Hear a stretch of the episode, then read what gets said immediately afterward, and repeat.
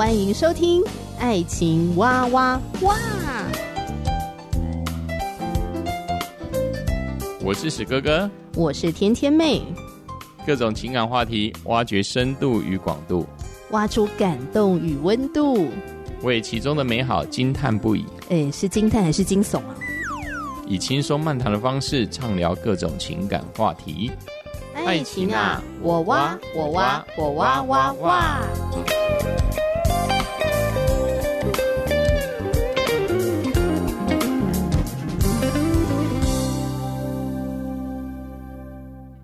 我是天天妹，欢迎你收听《爱情哇哇哇》。今天再次邀请到的特别来宾就是猫咪。猫咪结婚快二十年，他有一个高中儿子。他说，婚姻生活如同倒吃甘蔗，本来不会沟通的两个人，开始学习勇于真实，敞开分享自己的感受跟想法，夫妻关系越来越亲密。很多人看到她呢，就觉得这个女生又漂亮又可爱，又嫁一个好老公，人生应该人生一定很美满吧？却不知道，在她甜美的笑容背后，有不为人知的那一面。在前几集节目里面，猫咪分享了曾经难忍寂寞而出轨好几次的情感黑历史，还有她的原生家庭。她有一对过度忧虑又掌控的父母，导致她很想要叛逆，最后决定用离家出走来反抗。亲子关系紧张又疏离，还有在婚后呢，跟先生的关系也一度降到了冰点。这些都曾经是他生命里面难以面对的挑战。今天邀请猫咪来聊一聊，是什么原因让他的生命转变，而且医治他，也带给他勇气和信心。Hello，猫咪，欢迎大家好，我是猫咪，谢谢大家。谢谢猫咪再次来参加我的节目，跟我聊聊天，分享你的情感经历。我今天想要跟你聊一聊你生命转变的一个关键，你的信仰如何改变了你？猫咪，你是怎么信耶稣的？我怎么信耶稣？对，我就是忧郁症啊，就是哎，其实我是在花旗银行，就是反正就很知名的银行上班啊。嗯，那它带给我的工作上的成就感是极大的成就感。甚至父母也会炫耀说啊，猫咪在花旗银行上班多厉害，什么之类的，嗯、想要炫耀给亲戚朋友听。那我自己当然也是非常的满意。好，所以第一次的忧郁症是因为我的完美主义造成的，就是我苛责我自己，嗯、认为我不应该在这一个月之内犯了三个同样一模一样的错误，就是是很小的错误。那我就要求自己不可以犯这样的错。好，那完美主义就完全升空，就是开始忧郁。可是我其实，在第一次的时候不晓得那个叫忧郁症。嗯，好，那一直到我转换了一个新的部门，然后那那个新的部门要经过银行部门，要经过一个考试。好，那我又考过试了，所以我就发现，哎，我很厉害，哎，就是说，哎，我竟然因为我没有预计我考试会通过。好，可是我既然考试通过了，那就代表我是有能力的人，是好，我是有价值的人。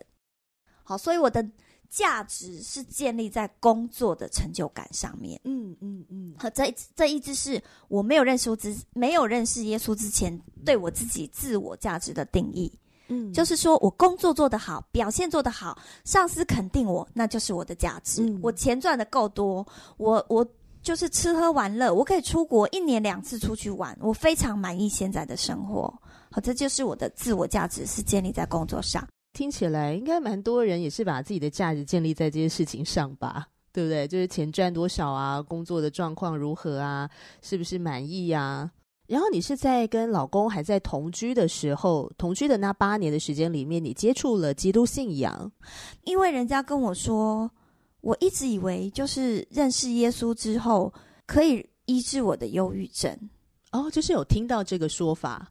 对，然后大家也说你可以去教会看看。嗯、好，再加上我认识一位朋友，他从一个非常没有自信的人变成非常有自信的人。嗯，好，所以我好奇，就跟了他去看。嗯、那原来他信了耶稣。所以就把我带去一间教会，嗯，然后呢，教会唱的诗歌就好像是在讲我第一次忧郁症的状况，好，那首诗歌就说啊，你怎样进到死因幽谷啊？怎么样被救拔出来啊？怎么样点点点？我后来才知道，原来那个是圣经上的诗篇说的话。好、嗯，就是诗篇把它翻译成诗歌，嗯、然后唱那首诗歌的时候，我就是感觉到他唱歌的时候，好像是上帝摸到我的心，然后知道我心里的难处，也明白我被忧郁症捆绑。所以上帝要来救我，那我就是因为这样才认识耶稣。嗯，我觉得诗歌真的是很有感染力耶，就是在我们还没有很认识耶稣是谁的时候，但诗歌让我们感觉到好像被一种爱给触摸了。你这样讲也会让我想到，我第一次接触到基督信仰是在我大学的时候。嗯，我从来都没有去过教会哦，就是以前因为我们家就是传统信仰的，那因为我读了基督教的大学。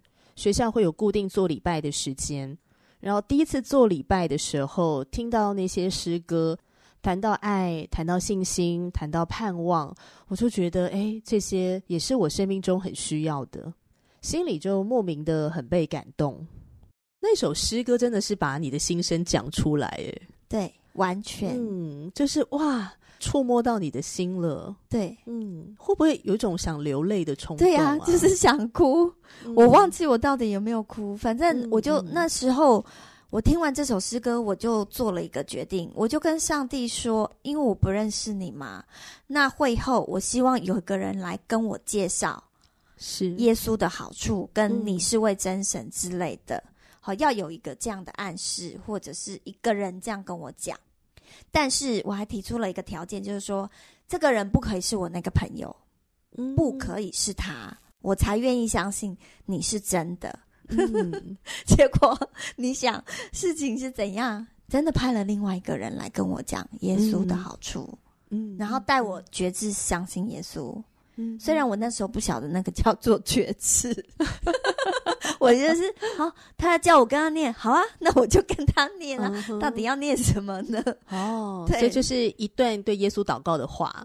对，那决志的祷告就是邀请耶稣成为你生命中的救主。对，对，然后你就跟着他一起祷告了。对，那是一个入门嘛。嗯，好，入门。嗯，那浅尝了耶稣的爱。对，好，觉得我被他的爱好像包围了。对，对，对，对。那怎么决定要受洗成为基督徒呢？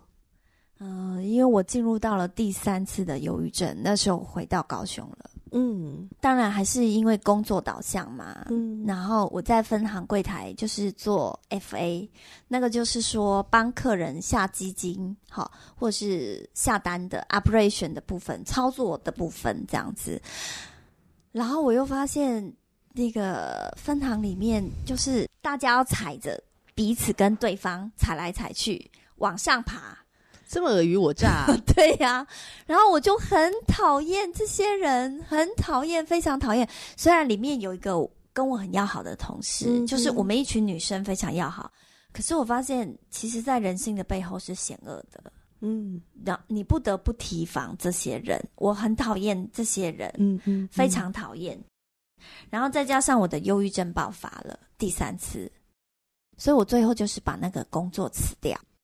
然后呢，教会的弟兄姐妹跟牧者就说：“你赶快来受洗啊！”那时候还没受洗嘛，你你来受洗啊！我就以为受洗我忧郁症就会好了，所以我就说：“哦，好啊，那我去受洗啊！”但是其实我受洗的前两天，我还在挣扎，我就是因为我真的不了解嘛，我也不了解耶稣到底是什么，其实我没有很懂，嗯，我只是想要利用上帝说，我受洗了，是不是我的忧郁症会好？嗯，对，我只是基于这个原因去受洗。嗯，然后我两天前我还在挣扎说，说跟牧师说我不要受洗。嗯，我说我根本就不认识啊。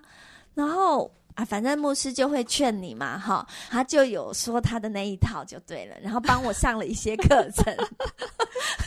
他的那一套 会怎么样吗？你怎么反应这么大？就是当一个人他不想受洗的时候呢，嗯，就是我们当然都知道受洗是一个正确的决定啦。可是因为我们那时候不是很了解嘛，所以牧者他一定会用各种的说辞，想要来帮助你可以理解这件事情，没错，就是帮助你要有信心，把自己交给上帝，这样子，然后去受洗，这样。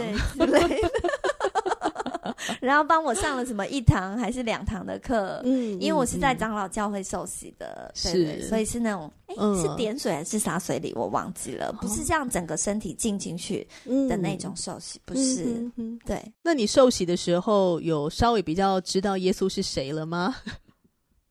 哦，其实我明白耶稣是爱，我就只明白耶稣是爱。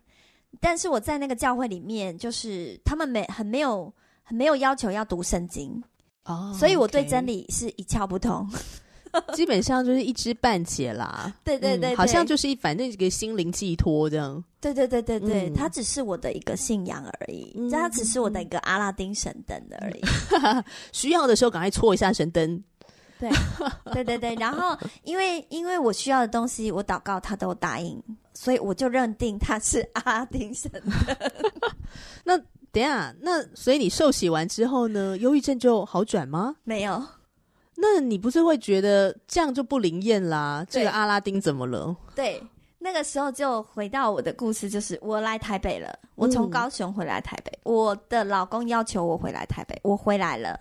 然后呢，刚好我遇到一个，我在台北马街医院，我找到了一个医生。嗯，他是牧师，也是心理治疗师。哇，嗯，很特别。我相信这是上帝的安排。嗯，好。然后我走在马街医院，他现在已经退休了。我找过他了，他在那个顶楼，好，最高最高的顶楼。嗯。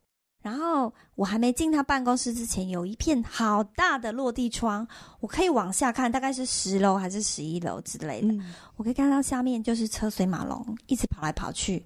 那但是我那时候想法只是说，哎，那那我可不可以从这边跳下去之类的？嗯嗯嗯嗯。因为我完全没有盼望了。我受洗了，然后上帝还不医治我，我还是忧郁症。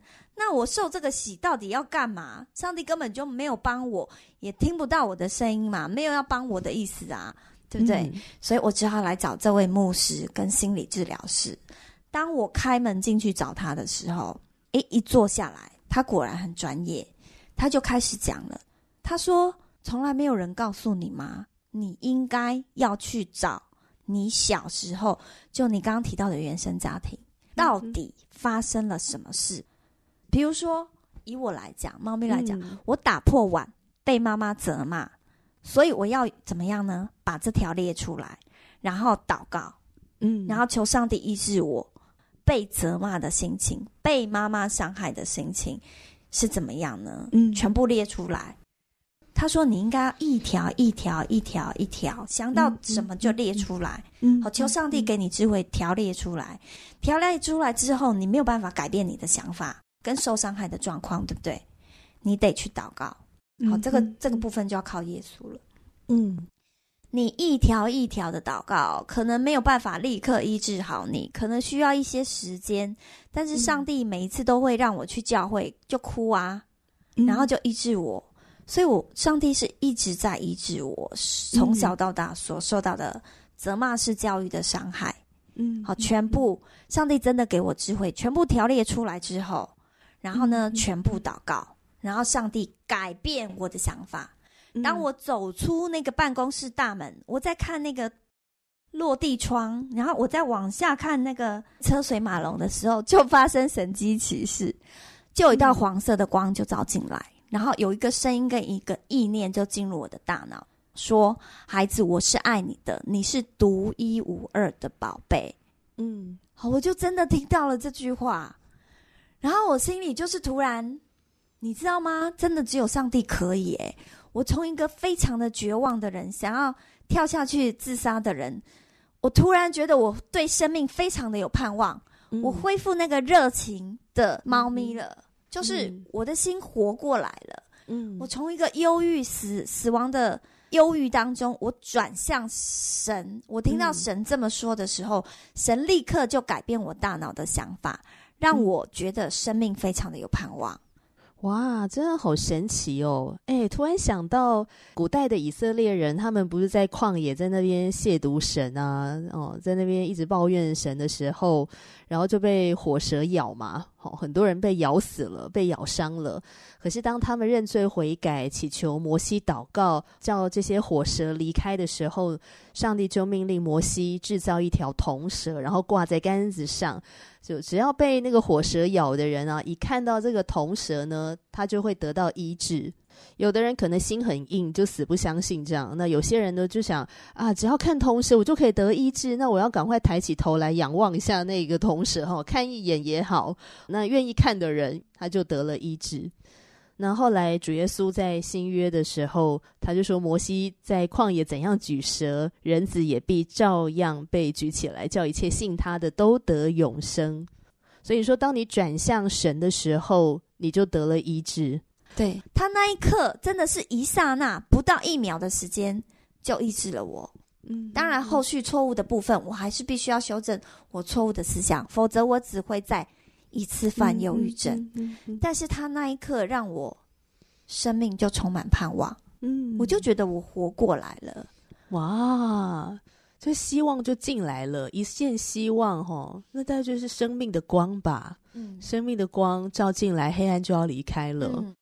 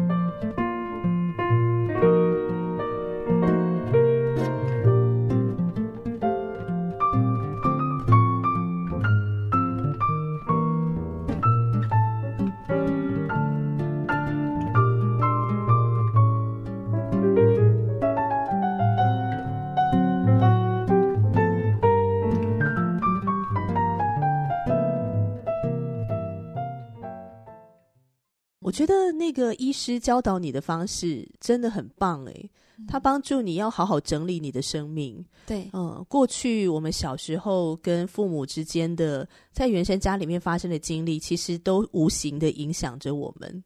所以你开始条列式整理你自己的生命，嗯，一边整理也一边祷告，嗯，就求耶稣来医治你，求耶稣来释放你，这样子。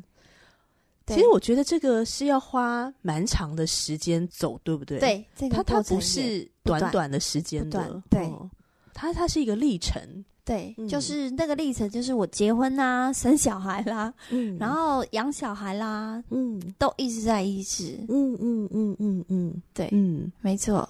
然后我其实是一个没有智慧的人，老实说，我只想要罗曼蒂克的爱情。那以为爱情可以当饭吃，其实不是，是智慧，那才是重要的。就突然想到，人活着不是单靠食物，乃是什么？靠神口里所说的一切话。阿妹。就你说的智慧。对对对对，就是说呢，上帝，我其实本来没有智慧条列的，但是上帝就给了我这个智慧，嗯、让我去想起来，然后一一的条列出来。嗯，这是上帝给的智慧，我没有。嗯、老实说。我真的没有智慧，这个是认识上帝，读了神的圣经跟话语之后，真的诶，认识耶和华是智慧的开端，我的智慧线就被开启了。我妹妹说：“诶，以前你什么事都听你老公的，怎么你现在什么事都有自己的想法跟主见呢？”她意思是说我智慧长出来了。嗯，对，感谢主啊。当你不断的去重新整理自己的生命的时候，呃，上帝怎么样帮助你？呃，饶恕父母的同时，嗯，是不是也需要饶恕自己啊？对呀、啊，要先来接纳自己，没有接纳自己，嗯，你就没有办法去饶恕别人。嗯嗯嗯，你得先接纳你自己，你才有办法做其他的事。这是最基本的。所以找回生命价值这个部分，你觉得为什么信耶稣可以帮助你找回生命价值？哦，因为我以前都是肯定工作嘛，工作多厉害我就多厉害，我的价值就在那里。但是这三次的忧郁症之后，上帝让我很清楚的看到我的价值。上帝已经告诉了我，嗯，就是他造我就是那个独一无二的宝贝，嗯，所以我本身就是宝贝，是独一无二的价值，不是因为我做了什么，或是我工作有多厉害，或是我比别人多强，好能力多强，赚了多少的钱，都不是这些，是因为他创造我就是独一无二。的价值，嗯，上帝让我明白了这一点，嗯，我就是翻转我的想法，嗯，因为父母一直灌输我，就说啊，你要出人头地啦，你要努力啦，你要赚钱啦。当你在花旗银行的时候，哇，你的父母就是我的妈妈啦，她就会很炫耀，哦，跟别人说啊，我女儿就是工作啊什么的很厉害啊，点点点点点点之类的，然后她就很有面子。但是我说，面子到底值多少钱？根本就没有一斤值多少钱。好，这也是我曾经跟我老公讲过的话，因为他非常爱面子。我说：“你可不可以丢掉你的面子，丢掉你的自尊，主要来正来正视我们的问题，不要再这样虚假爱面子了。”嗯嗯，对，我这这个部分，可能我自己的年纪也快奔四了。就是说就是说，你在社会上面走跳了一段的历程之后呢，我们身上会有各种的标签嘛。那有的标签是正面的，有的标签是负面的。嗯、那很多时候，我们可能都觉得正面的标签好像是我们生命的一种价值感，这样。嗯、比如说你刚刚提到的工作啊，对，有的人可能是爱情，有的人可能婚姻，有的人可能是他的外貌，对对，对，或他的权力地位等等的。没错。可是如果我们把这些东西都拿掉，那我到底是谁？是我还是一个有价值的人吗？是，嗯，当时候的猫咪，呃，耶稣就是帮助你，让你知道说你就是有价值的，嗯，啊，即使你那个时候在忧郁症里面，嗯，你仍然是有价值，嗯嗯，然后也教导你，也给你智慧，让你去重新的。整理你的生命，这样子。对，那越整理越整理，就会越清晰，就越来越能够走出过去的阴霾。对，就是先接纳自己。对啊，这真的会越来越健康。我想请你分享一下哈，你觉得你在这个基督信仰当中，你所理解、所经历到的爱是一个什么样的爱？在这个信仰中理解的爱，就是耶稣啊，他是上帝的独生爱子嘛。那爸爸派了他最爱的儿子来，那他其实是没有罪的，只有没有罪的才能代替我们这些有罪的世人。嗯，所以他来世上其实就是为了我们死，欸，诶，好，就是为了我们被钉死在十字架上。为什么？因为只有他没有罪的血，才能够洗净我们这些有罪人所犯的罪。他没有罪的代替无罪的人，就有点像在以前我们杀鸡、杀鸭、杀牛啊、羊啊，然后他的血哈、哦、洗净我们的罪，嗯，对不对？就献给天上。嗯，那现在只是说杀鸡鸭、牛羊这个东西换成耶稣，诶，嗯，换成上帝的独生爱子。你想，如果要叫把我的孩子献给 上帝，然后还要杀了他的生命，像亚伯拉罕这样子 背着他的孩子。我不愿意哎，但是上帝就这么爱我们，嗯、他派了他的独生孩子耶稣基督，宝血为我们流，使我们的罪得赦免，所以我们现在才可以成为上帝的大祭司，我们祷告才可以直接达到天庭去。对啊，那有谁愿意把自己的小孩杀了？然后你知道吗？其实上帝的独生爱子也是个肉体。他虽然是神，嗯、但他也是人，他也有肉体啊，他道成肉身来嘛。所以你知道呢，他被钉十字架的时候，他怎么跟爸爸说呢？他说：“如果可以的话，免去这一杯。”意思就是说，我也害怕肉体被钉十字架啊。但最后他表现出来的是什么？天父阿爸，如果这是你要我做的，我情愿照做。嗯，所以他表现出来的是儿子顺服爸爸的心，嗯、所以就有也让我看到顺服，因为爸爸派他来就是要被钉啊，你如果不被钉，如果不死里复活，那我们现在这些基督徒信的就是枉然嘛。嗯，所以上帝就派他来死。诶，那这种爱，我不知道谁 可以做到。你现在叫我做，我也做不到，是我没办法。嗯，我很坦白说，我没办法这样子。嗯，所以那个牺牲的爱，就是我在信仰当中学到的。嗯，上帝怎么爱我们？无条件的爱我们，怎么样不要他，拒绝他，他总是不离开我们，二十四小时都在我们身边，然后还派了他最爱的儿子儿子，然后他的血救我们所犯的罪。嗯，我们这些有罪的人，到底有什么资格？凭什么资格让一个没有罪的血来代替我们的罪？嗯哼，我们没有资格欸，对，但是他愿意无条件的爱。这就是我感受到的耶稣的爱，好浓厚哦，对，好深哦，深会吗？真的是啊，比天高，比海深。对，哦，其实我觉得按着人有限的智慧，我们其实很难理解，就是天赋怎么能够为我们做成这样？对，哈，就是这样这么深的爱医治了我们，然后也让我们学习去爱人。嗯、对对对对，嗯、没错没错，就是这样子。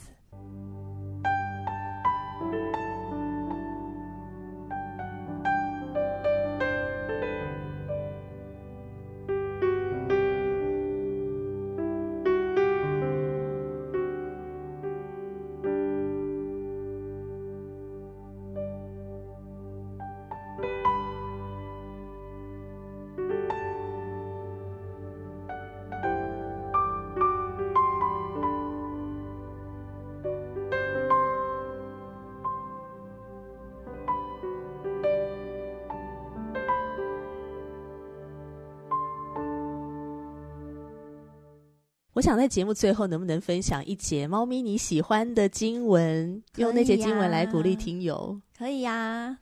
那我选的就是真言，嗯，箴言十章十二节：恨能够挑起争端，爱能够遮掩一切的过错，所以只有爱才能遮掩一切的过错。这就是上帝为什么。这么爱我们，然后他给我们的第一条新的命令就是叫我们彼此要相爱。嗯，真的就只有爱。如果就是套在夫妻的关系里面也是一样，套在对孩子也是一样，套在呃社会，对于同事、对于家庭、对于先生，这个都能够套用。如果你要一直恨那个人的话，那他就能够挑起纷争。你爱怎么吵就怎么吵，你想不让步，他也没有办法让步你，那你们就只好吵起来。好，在同事也是一样的，在职场上，在家庭里，在跟小孩的关系，在跟老公的关系，跟同事、跟上司、跟父母，全部都套用。嗯，如果没有爱，那那我们就只能恨。如果发生争吵，只能恨，只能够让魔鬼去作祟。好，怎么样破坏夫妻的关系？怎么样破坏亲子关系？怎么破坏职场上跟同事的关系？但是如果有爱，那就不一样了。嗯，就能够遮掩一切的过错。嗯嗯嗯，对，魔鬼就没有办法挑起我们的纷争。嗯，因为彼此相爱，这就是上帝的命令。谢谢猫咪的分享。对，亲爱的听众朋友，如果你听完之后你有任何的想法，欢迎你留言给我们哦。那很希望能够以后还有机会再邀请猫咪来节目中，我们再聊聊天，可以聊其他的情感话题。我好害怕。没有啦，我愿意，我愿意。我觉得跟你聊天非常的开心，非常的真实。我觉得我真的很欣赏这样的人，能够很勇于真实啊，很敞开，很能够剖析自己。我很欣赏这个部分，谢谢，谢谢你，谢谢谢谢。那今天的节目就聊到这里，拜拜，拜拜。